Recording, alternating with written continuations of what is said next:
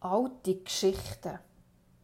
Kennt ihr das, wenn alte Konflikte, alte Geschichten, Gestürme, die es vor vielen Jahren hat gegeben, bis in die Gegenwart hineinwirken und bei willkürlichsten Situationen wieder vorgeholt werden?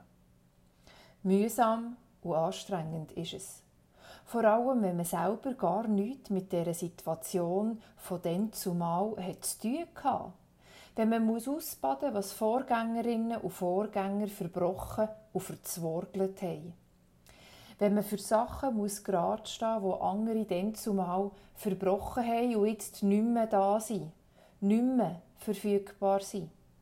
Wenn man den Schaden, den andere angerichtet haben, muss ausbaden oder Wunden verarzten, die andere verursacht haben. Schuld sein an etwas ist ja sowieso nicht lustig. Aber dann noch die Schuld sein für etwas, das man gar nicht erst selber verbrochen hat, ist richtig nicht lustig. Aber ihr kennt es ja vielleicht auch aus eurem eigenen Leben. Sei es auf der Arbeitsstelle, wo der Vorgänger oder die Vorgängerin immer hat. Oder in Beziehungen, wenn Sachen, die die vordere Partnerin oder der vordere Partner von eurem aktuellen Partner immer auch hat und jetzt all das auf euch projiziert wird. Oder natürlich auch in der Familie, wenn die vorderen Generationen Alben haben und man jetzt so tut, als würde es heute auch noch so gemacht. Einfach mühsam und nicht schön. Und eben, Erst recht, wenn man es nicht selber gepostet hat.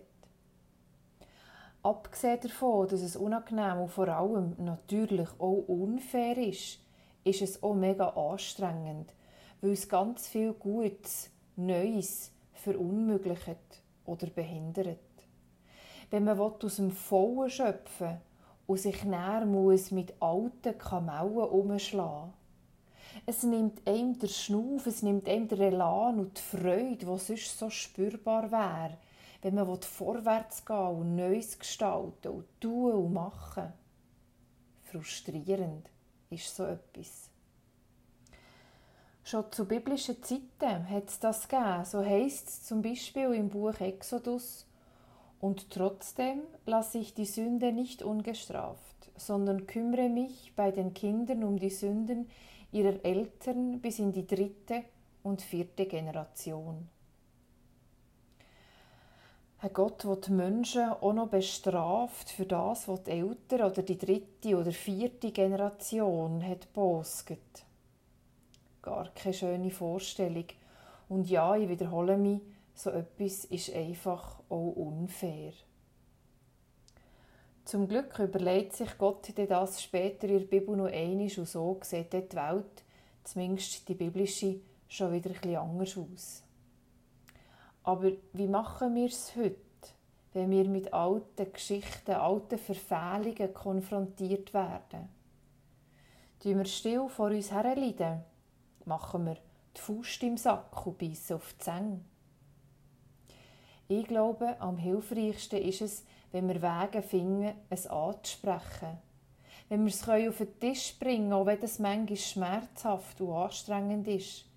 Wenn wir können sagen wie es war, können wir nichts mehr ändern. Aber wir können ändern, was wir in Zukunft wie machen wollen und wie wir es gestalten Und ihr? Wie macht ihr es, wenn ihr mit alten Geschichten konfrontiert seid? Mein Name ist Silvia Stor und ich bin Pfarrerin in Muri-Gümligen.